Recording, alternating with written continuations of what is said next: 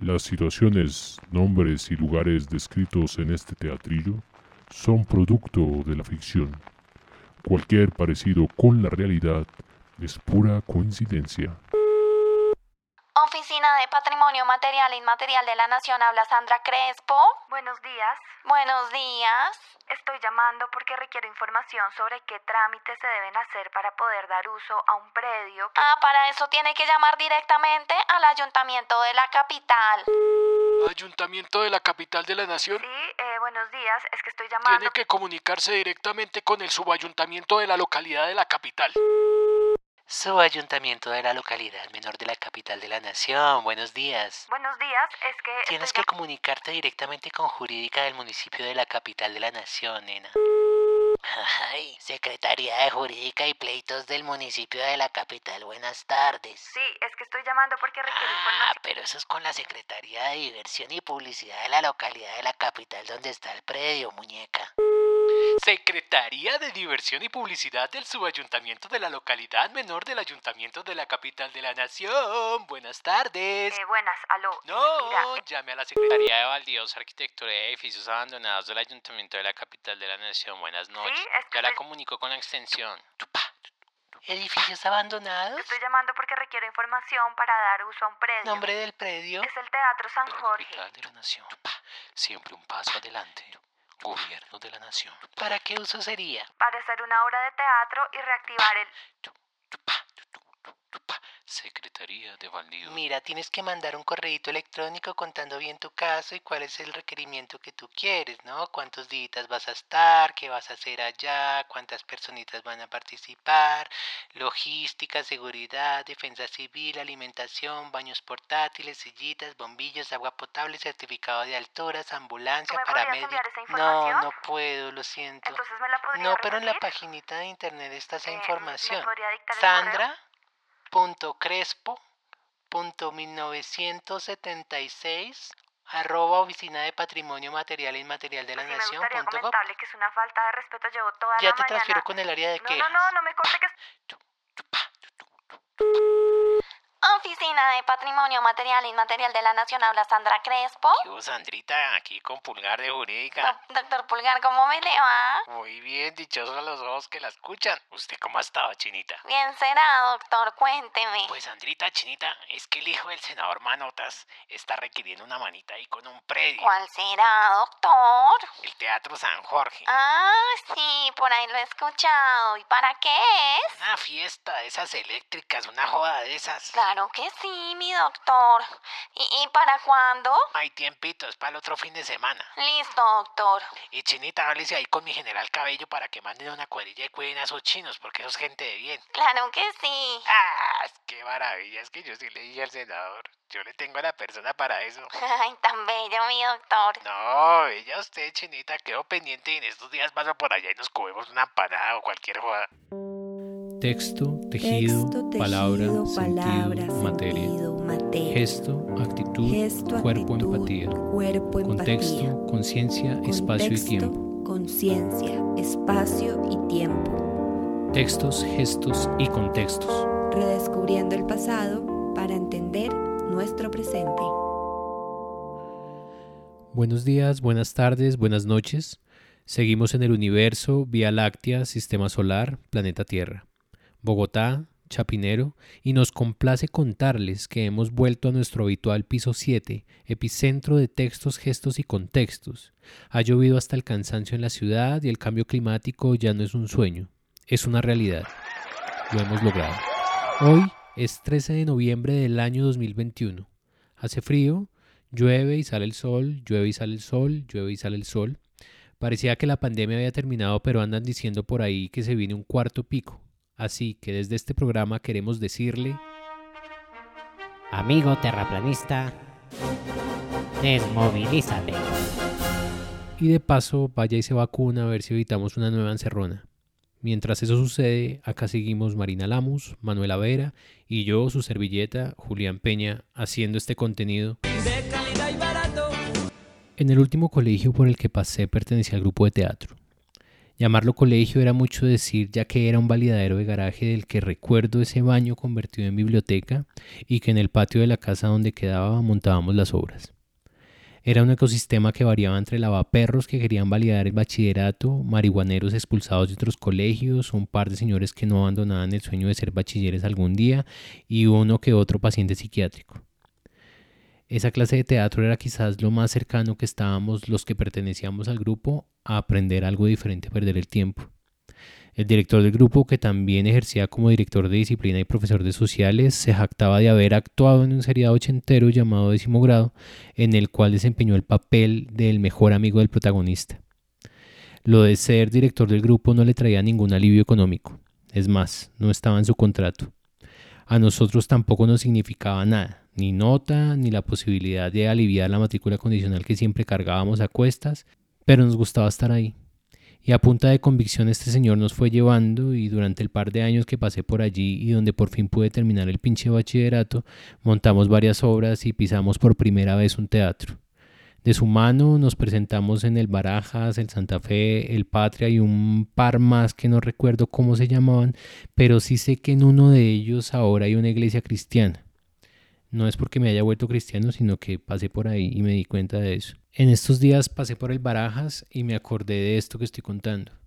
Recordé a Giovanni Peña, así se llamaba nuestro maestro. Después me acordé de un amor que entrenaba el sábado en el Quimera, de las clases de máscara neutra de calor rojas en Ditirambo, de ensayos en acto latino, las lecturas en La maldita vanidad. Me acordé de Álvaro Rodríguez que lo conocí cuando estaba arrancando su estudio al caraván junto con Fernando y Lina y Paola en el Centro Comercial Los Ángeles, enfrente de Carolina y Nacho en su galponcito, arriba de Changua y que ahora están rodeados de varios teatros más. Me acordé de los ensayos en lo de Convariza, de ese espacio extraño y maravilloso que tenía el Teatro de Occidente en las residencias Colón, a Viviescas y su teatro entre locales de repuestos para carro, el teatro de marionetas de Mansur en medio de una zona de tolerancia, Andrés y su teatro coturno en el barrio La Española. Me acordé de mí cuando volví a hacer teatro mucho tiempo después de que lo había dejado y que tenía una sala de teatro, valga la redundancia, en la sala de mi casa cuando vivía detrás del cementerio central y allí estrené mis primeras obras. Y por último recordé a Juan Carlos Agudelo y a la Casa del Silencio y el tiempo que caminé a su lado, armando escenarios en diferentes lugares, andando por pueblitos, con su pinque punque pan cataf, pero sobre todo me acordé de no tener espacio, guardando las escenografías en las casas, trasteándonos de un lado a otro, y cómo cuando por fin logra tener un espacio nuevamente, vino la odisea de sostenerlo, luego la pandemia, volver a cerrar y volver a deambular por ahí, haciendo un teatro maravilloso en el silencio del trabajo y en el silencio del mismo corporal dramático. Yo siento que muchas veces el teatro es un acto de amor y de resistencia. Cuando salí del colegio tenía claro que quería hacer cine, pero nunca me pude desligar del teatro porque fue allí donde pude tejer mis más preciados recuerdos y donde he construido mis más profundos aprendizajes. Y así, Recordando, empezamos este cuarto capítulo de textos, gestos y contextos, hablando del teatro como espacio. Ahora viajemos en el tiempo al siglo XVIII y veamos cuándo se hicieron los primeros edificios teatrales. Hola Marina, hola Manuela. Hola Julián. Hola Julián, hola Marina, hola Manuela, hola a mí. Bueno, pues durante el siglo XVIII hay otro asunto a destacar. Eh, además de las cuestiones que estuvimos hablando en el episodio pasado, eh, que serían la aparición de los primeros espacios arquitectónicos destinados al teatro. Y es que hasta entonces el teatro eh, se realizaba sobre tablas que se armaban y desarmaban por doquier. Y esto me parece bonito porque lejos de ser, lejos de ser unos escenarios ostentosos, más bien se trataba de escenarios rústicos, quizá con algo primitivo también. Y es por eso que en la jerga teatral al mundo del teatro también se le conoce como el mundo de las tablas. Em, bueno, pero volviendo al tema, a pesar de lo que uno se podría imaginar, el primer espacio arquitectónicamente construido para ver teatro en el nuevo reino de Granada no fue construido en Bogotá, sino en el norte del país, en la costa tropical. Silencio. Manuela mira a Julián. Julián baja la mirada. Sin saber qué hacer, Manuela suelta una pequeña risa nerviosa, pero Marina se da cuenta de lo que está pasando e intercede. Sí, Manuela. El primer teatro colombiano se levantó en Cartagena en 1775. Aun cuando las ideas de la ilustración ya se habían manifestado a través de las reformas borbónicas, el Coliseo fue construido bajo el concepto colonial de proveer recursos para ayudar a financiar la salud pública.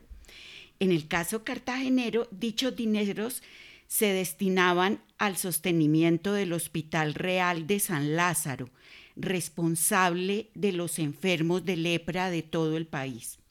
Por este motivo, la información que se tiene hasta el momento proviene de manuscritos relacionados con un litigio entre el administrador de San Lázaro, el señor Rafael Antonio Tatis, y dos magistrados del cabildo, y de las cuentas del hospital o de las cargas impositivas aplicadas a algunos productos agrícolas. Tatis construyó el Coliseo con dineros propios y como el dinero no le alcanzó, recurrió a pedir préstamos a algunos notables de la ciudad. Estas deudas debían ser pagadas con el producto del mismo Coliseo y con algunos recursos del hospital. Por tanto, era supervisado por el fiscal de la Real Hacienda. En la construcción se siguió el modelo italiano en forma de herradura. Al comienzo solo constaba del patio y un segundo piso, donde se instalaron gradas de madera para sentarse. Allí se ubicaban de manera separada mujeres y hombres. En el centro se ubicó el palco destinado al gobernador y a los jueces, máximas autoridades de la provincia. En el funcionamiento del Coliseo, Tatis siguió las normas del Marqués de la Torre, redactadas para el Coliseo de La Habana.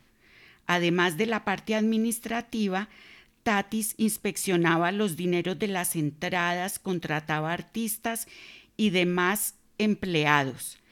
Se encargaba también de la parte artística, distribuir papeles, conseguir y pagar escenografías, solicitar al exterior los textos de las obras.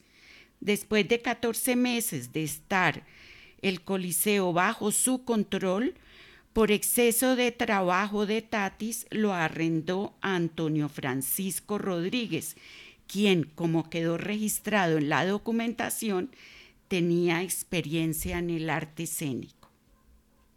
No me había dado cuenta que, eh, que, la historia de Tatis es un poco la historia de los, de los eh, teatristas hoy, ¿no? Que son de toderos, entonces hacen la producción, se, endeudan para abrir el espacio, eh, son los encargados de la boletería, del, del diseñar lo artístico, la parte artística, y claro, con razón se tuvo que retirar a descansar tan rápido porque el agotamiento de ese señor debería ser, debió haber sido tenaz. tenaz. Además, tenía que cuidar los enfermos. Se agotó. Además, claro. ¿Cómo así que tenía que cuidar los enfermos? Pues había médicos, pero él tenía que velar también por el leprocomio. No, mejor dicho. Se te olvidó en tu enumeración, Manuela decía decir que además eran supervisados por las autoridades. Pobrecitos. Como dicen ahora los que les gusta el fútbol, les estaban siempre respirando en la nuca. Como que nada cambia. Esa, esa información de que dejó el lugar por exceso de trabajo, ¿cómo, ¿cómo la encontraste? O sea, ¿qué decía? ¿Decía eso o decía algo más y se enfermó de algo? Así, Exactamente en el contrato. Y en el acta que firmó para dejar el cargo. Porque como veníamos diciendo, era supervisado por las autoridades. La palabrita coliseo era muy común aquí en el país. Y era ese nombre con el cual se le conocía al edificio teatral o a cualquier sala destinada a espectáculos públicos en especial al final del siglo XVIII y buena parte del XIX. Y 18 años después de inaugurado el Coliseo de Cartagena fue construido el Coliseo de Bogotá por don Tomás Ramírez y don Dionisio del Villar, que visionarios para los negocios vieron la oportunidad de construir una empresa, de hacer un negocio.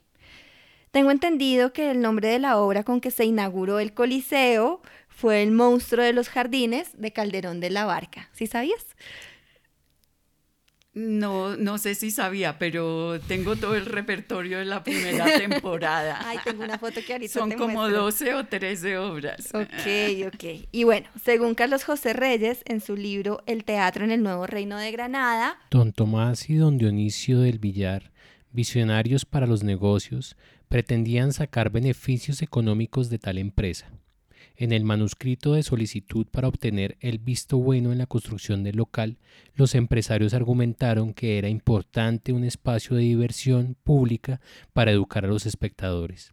Y además, con tal de recibir el favor de las autoridades pertinentes, se comprometían, entre otras cosas, a levantar tres balcones o palcos, con la suficiente decencia para recibir a las autoridades, y en la luneta o patio de butacas separar a los hombres de las mujeres, para evitar situaciones bochornosas.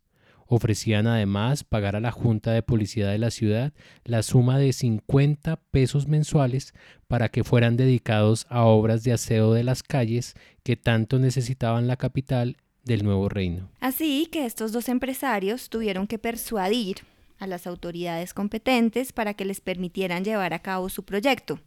Y de la cita que acabamos de escuchar, a mí me gustaría resaltar que una parte de la estrategia de Ramírez y el Villar para, para obtener la autorización de construcción fue brindarle a las autoridades un trato especial, no solo ubicándolos en los mejores puestos, sino entregando a la policía una parte de las ganancias para que invirtieran en el aseo de la ciudad.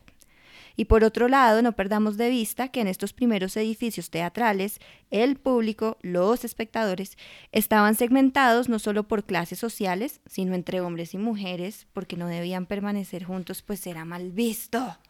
Terrible que se junten los hombres con las mujeres. Finalmente obtuvieron el permiso de la corona, cuya representación estaba a cargo del virrey don Joseph de Espeleta, que sucumbió a la tentación de tener un privilegiado, un lugar privilegiado dentro del inmueble, mientras que los representantes de la iglesia condenaron la iniciativa porque desde la perspectiva del arzobispo Baltasar Jaime Martínez Compañón, el teatro podría corromper a la sociedad. Bueno, Manuela, eh, quisiera hablar un poquito más del señor Ramírez y del señor Dionisio del Villar. Eh, Tomás Ramírez era un rico comerciante, al parecer criollo, y fue el principal socio capitalista de la empresa. Edificó y sustentó el teatro económicamente. También existió un segundo socio capitalista minoritario que por deseo suyo permaneció oculto durante quinquenios. Dicho nombre se conoció a comienzos del nuevo siglo, o sea, el 18. El, El 19, perdón. El 19. Después de la muerte de Ramírez. Dicho socio resultó ser Luis Ortega y Padilla, fundidor mayor de la Casa de Moneda.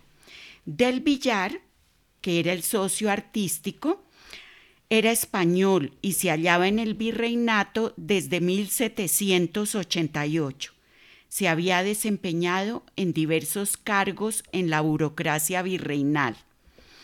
El Coliseo se comenzó a edificar el 2 de agosto de 1792 y sin haberse concluido, se programó una temporada provisional entre el 6 de enero y el 12 de febrero de 1793.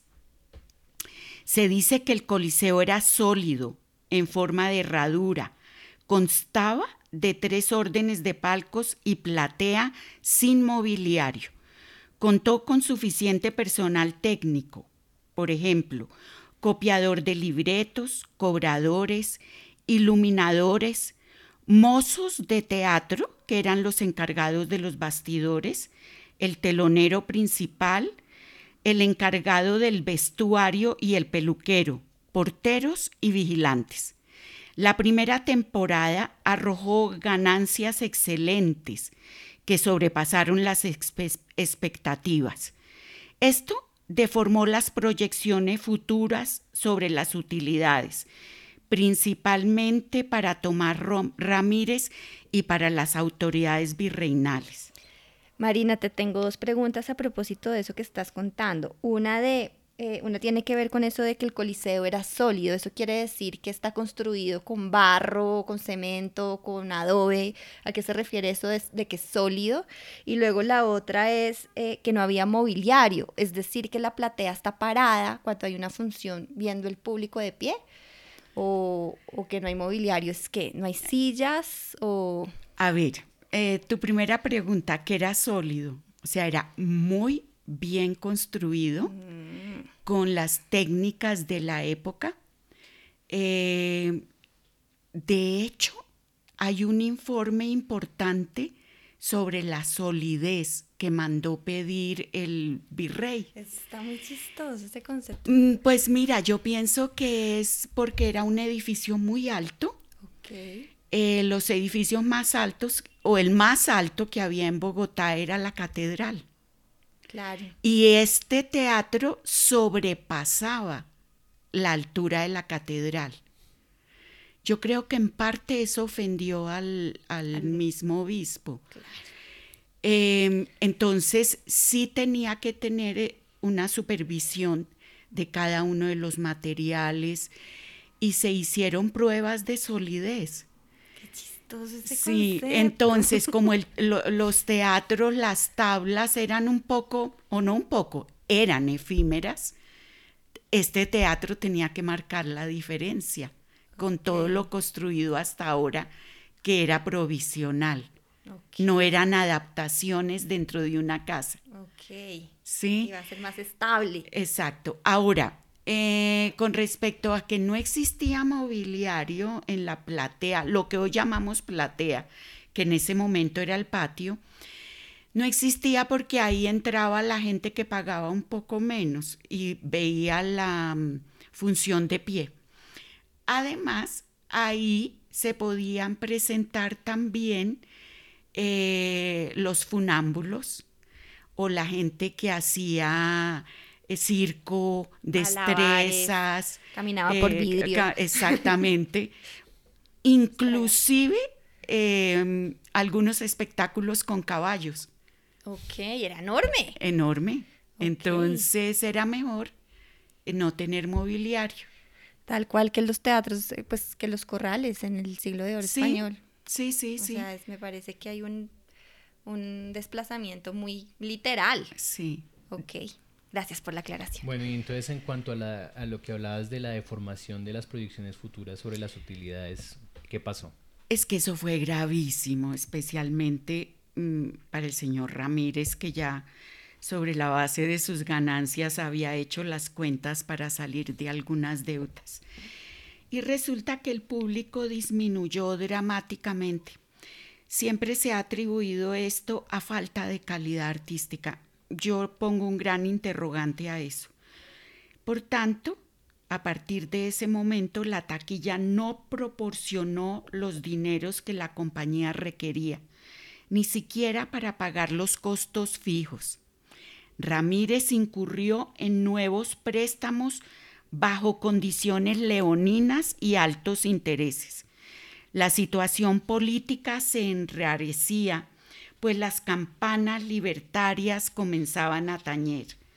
A Ramírez se le iban los días sorteando dificultades, contestando oficios y tratando de llegar a acuerdos para evitar demandas. Todos sus esfuerzos fueron en vano. Contra Ramírez se libró una orden para confiscar los bienes por una de sus deudas, adquiridas con el convento Hospital San Juan de Dios por 1.500 pesos más los intereses y costas de todo el juicio. Pero en ese momento el constructor del primer teatro bogotano ya no tenía bienes con qué responder. todo lo había perdido. El Coliseo había sido embargado por cuatro mil pesos, valor del edificio en su totalidad, por orden superior de la Real Audiencia, pues Tomás Ramírez había formado parte del grupo de fiadores de Antonio Nariño, cuando éste fue nombrado administrador de la caja de la tesorería de diezmos. La quiebra de Joseph Tomás Ramírez fue irremediable. A los pocos años murió sin haber podido recuperar algunos dineros que también le adeutaban, y el Coliseo terminó bajo la administración del virrey. De aquí en adelante comienzan otras aventuras durante el periodo republicano. Esa expresión de condiciones leoninas se utiliza cuando las condiciones son demasiado duras, abusivas o prácticamente imposibles de aceptar o de cumplir.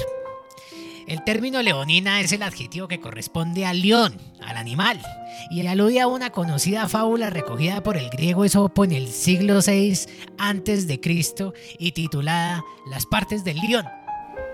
Yo, yo hace poco me enteré que, claro, en esta época no hay bancos, no existe el No. concepto. ¿Quiénes son los que prestan la plata?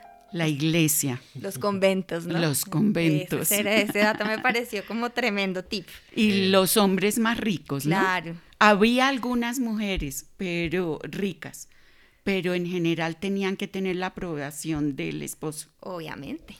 Eh, aquí, frente a esto, me, me quedó una pregunta, una duda. ¿Ahora qué es el Coliseo? ¿Sigue? Eh, no, en ¿La el edificación? espacio, la edificación la tumbaron. El Coliseo, el viejo Coliseo, eh, lo tumbaron. Y- el Maldonado. Sí, cuando ya se llamaba Teatro Maldonado en el momento en que se en que lo tumbó el, el gobierno de turno, el de Núñez, para edificar el Teatro Colón. Ah, ok, ok. Entonces, en ese espacio chiquito donde está ese teatro, ahí quedaba. Un teatro más alto que la catedral. Siempre he creído que todo el mito que hay alrededor de la maldición del obispo compañón se debía más que todo a la deuda, ¿Y cuál es esa maldición? que un día cualquiera, estando el teatro lleno en una función, iba a temblar y el teatro iba a caer sobre los presentes. Ay, qué resentido. Pero yo creo, yo creo en parte que fue por el dinero, en parte por la edificación tan alta, es porque un edificio tan alto estaba compitiendo con la casa de Dios. Claro. Y en tercer lugar, porque sí, la iglesia nunca ha estado de acuerdo con el teatro que no está bajo su control. No con el teatro en general, sino con el que sale de su control.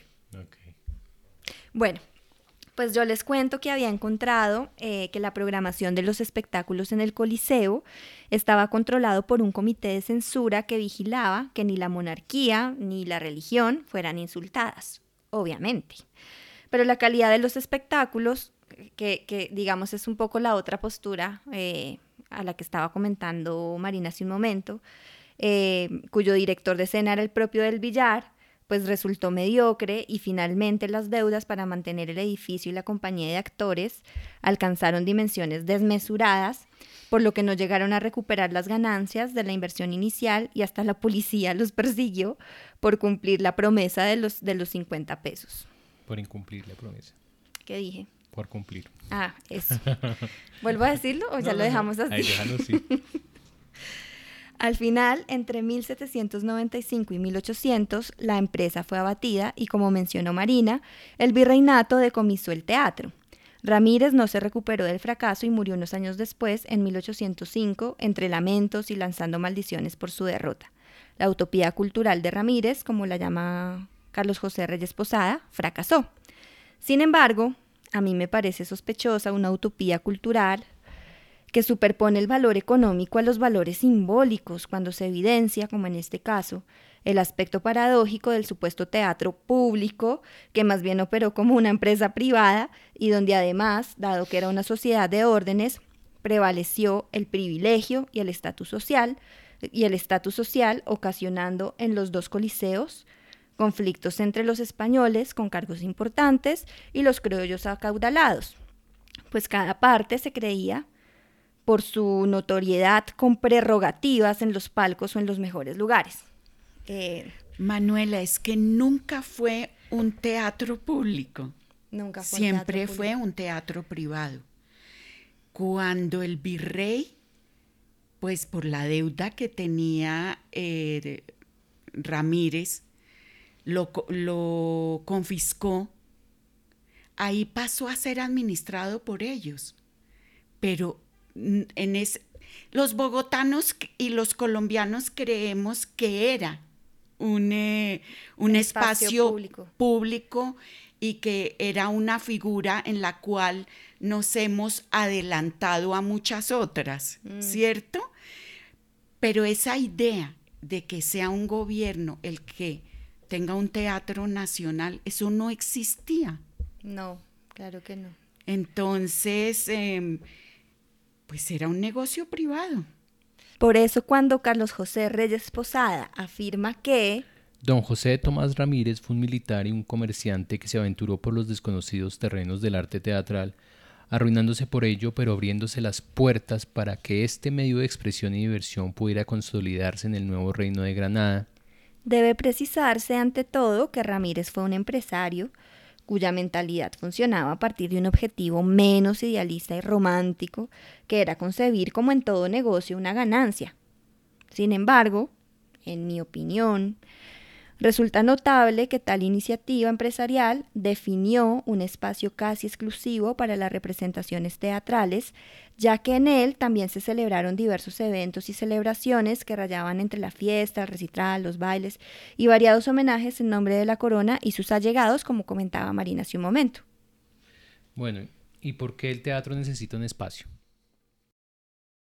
Silencio. Manuela levanta la mirada y mira a Julián. Julián observa a Marina. Un silencio incómodo invade el lugar.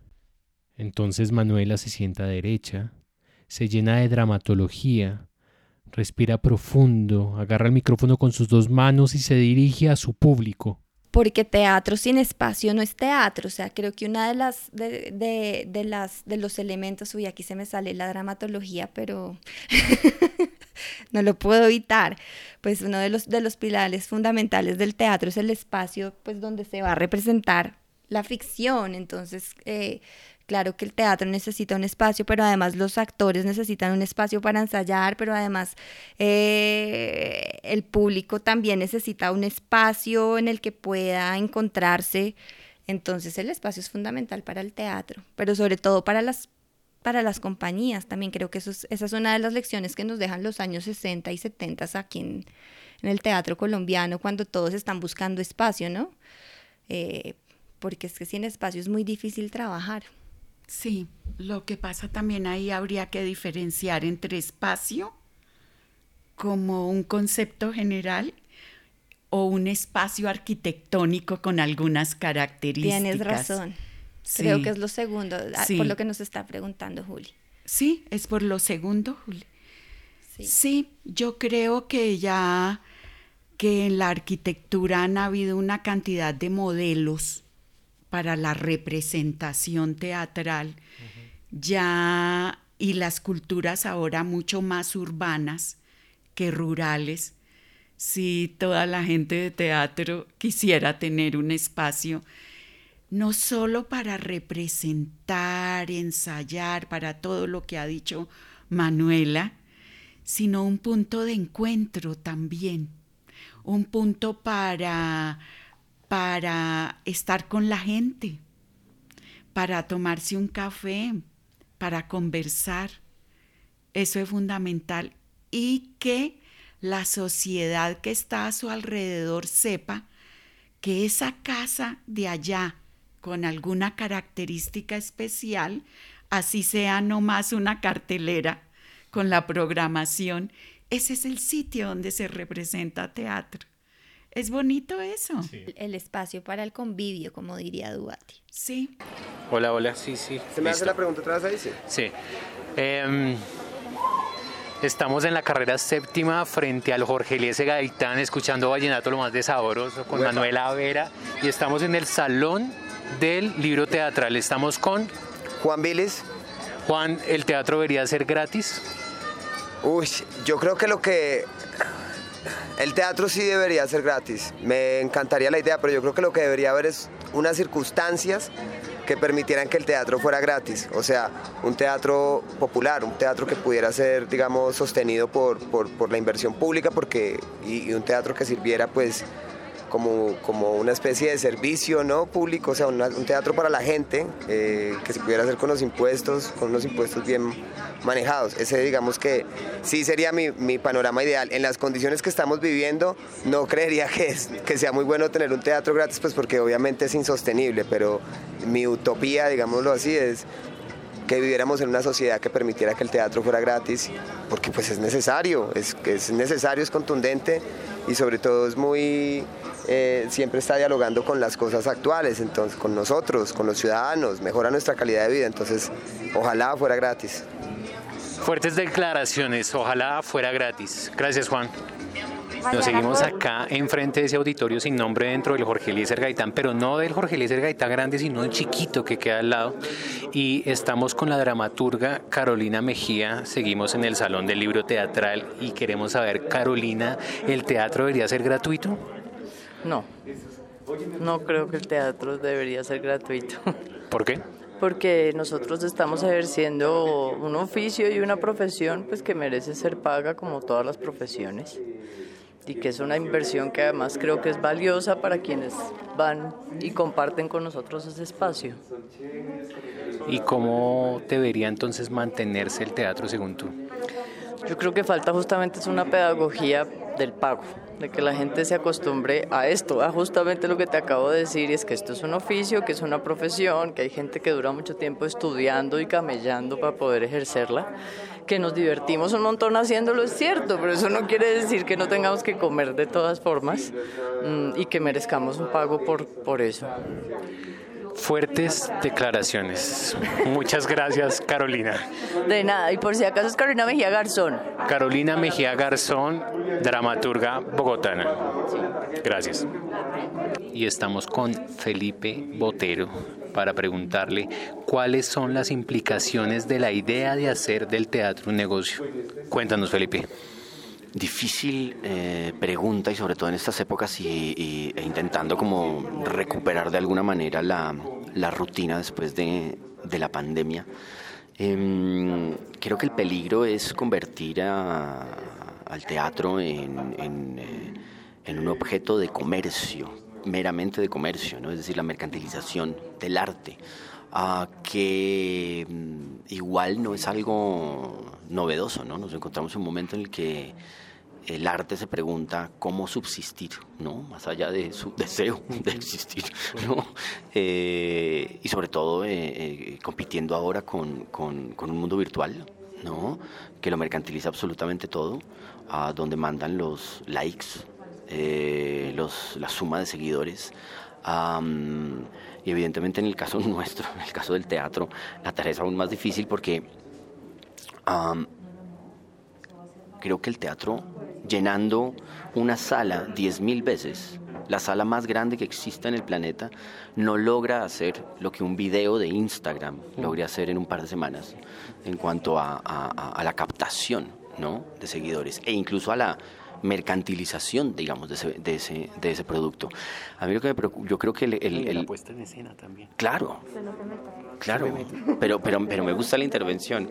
Eh, muy a propósito. No, claro, yo creo que tal vez, tal vez más que, más que responder a cuáles son los peligros, tal vez la respuesta sería a no, no, no tener que afrontarlos, sino entender el carácter anodino a veces del teatro. ¿no? Creo que por eso subsiste por su necesidad de- del contacto inmediato con el espectador. Eso no va a cambiar, no, no, no, no- puede existir el teatro sin esa presencialidad. Y si esa presencialidad eh, eh, implica pocos, en, el público, pues está bien, el teatro sucede y el teatro no, no, va a desaparecer por eso. Y creo que el teatro debe es asumir y aceptar su condición de outcast un poco del, del, del mercado.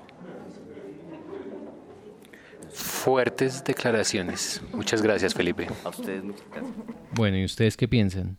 Pues yo creo que el teatro no puede ser gratis, que requiere de una boletería para su mantenimiento. A mí me parece lo justo. El trabajo de los artistas es un trabajo en todo caso y me parece importante que la sociedad lo valore en cuanto tal. No considero que el teatro deba ser gratis. No obstante, lo que ocurre en estos tiempos, y me refiero al tiempo presente, al siglo XXI, es que debido a la voracidad del sistema económico dominante, el capitalismo, uno de mis enemigos, el valor simbólico del teatro empieza a desdibujarse hasta los extremos. Hay personas que, hay personas que piensan que el teatro debería ser gratis y otras que piensan en el teatro como un negocio. Pero si la salud, la educación y la justicia son negocios, pues ¿qué se puede esperar del arte y de la cultura? En todo caso, el teatro es un mal negocio porque somos pocos los espectadores de teatro.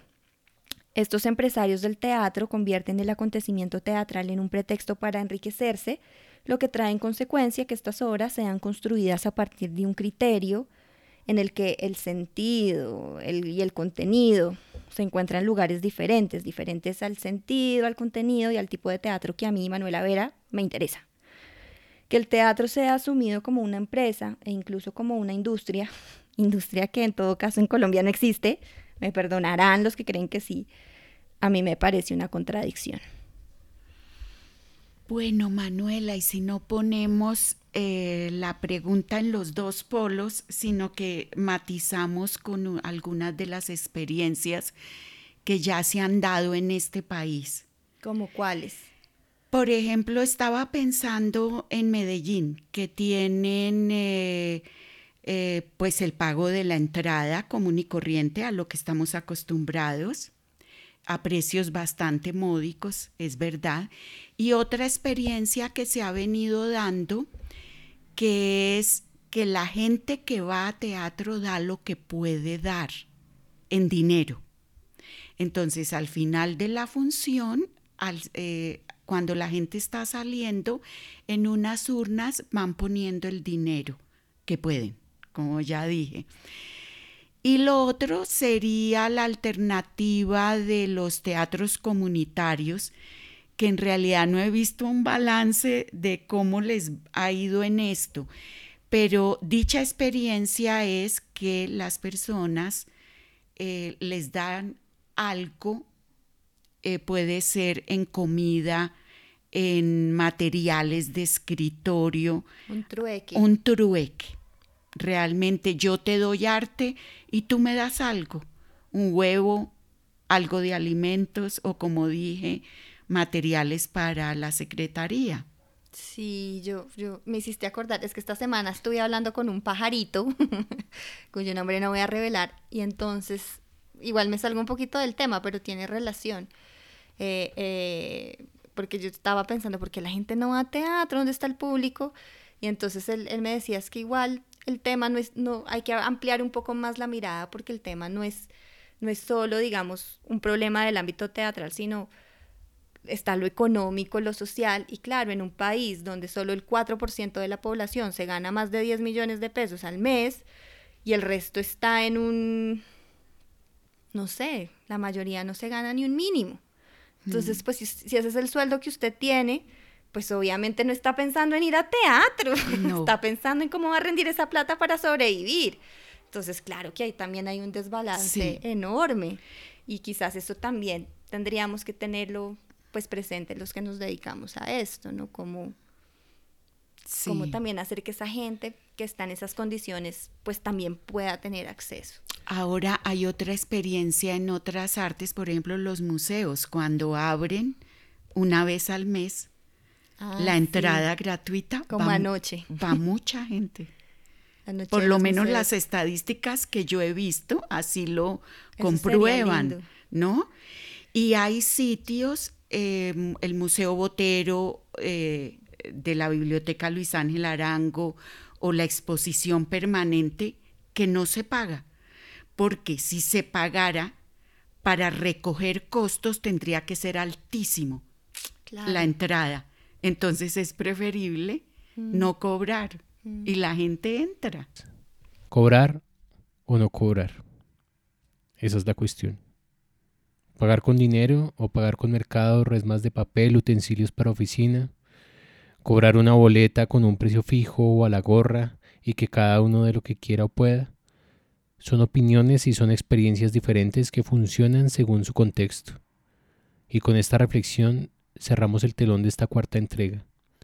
En nuestro próximo capítulo seremos por fin Colombia y dejaremos atrás la adolescencia para ser una patria hecha y derecha, en el papel. Muchas gracias Marina, muchas gracias Manuela y muchas gracias a todas y a todos los que están del otro lado. Nos escuchamos en otro momento. Recuerda seguirnos en Facebook e Instagram y puedes escuchar los episodios completos en Spotify y YouTube. Y si quieres dejarnos tus comentarios, puedes escribirnos a textos, gestos y contextos gmail.com. Agradecemos a IDARTES y a la beca de circulación sobre las artes en la categoría Podcast Arte Dramático 2021, del cual Textos, Gestos y Contextos fue ganador.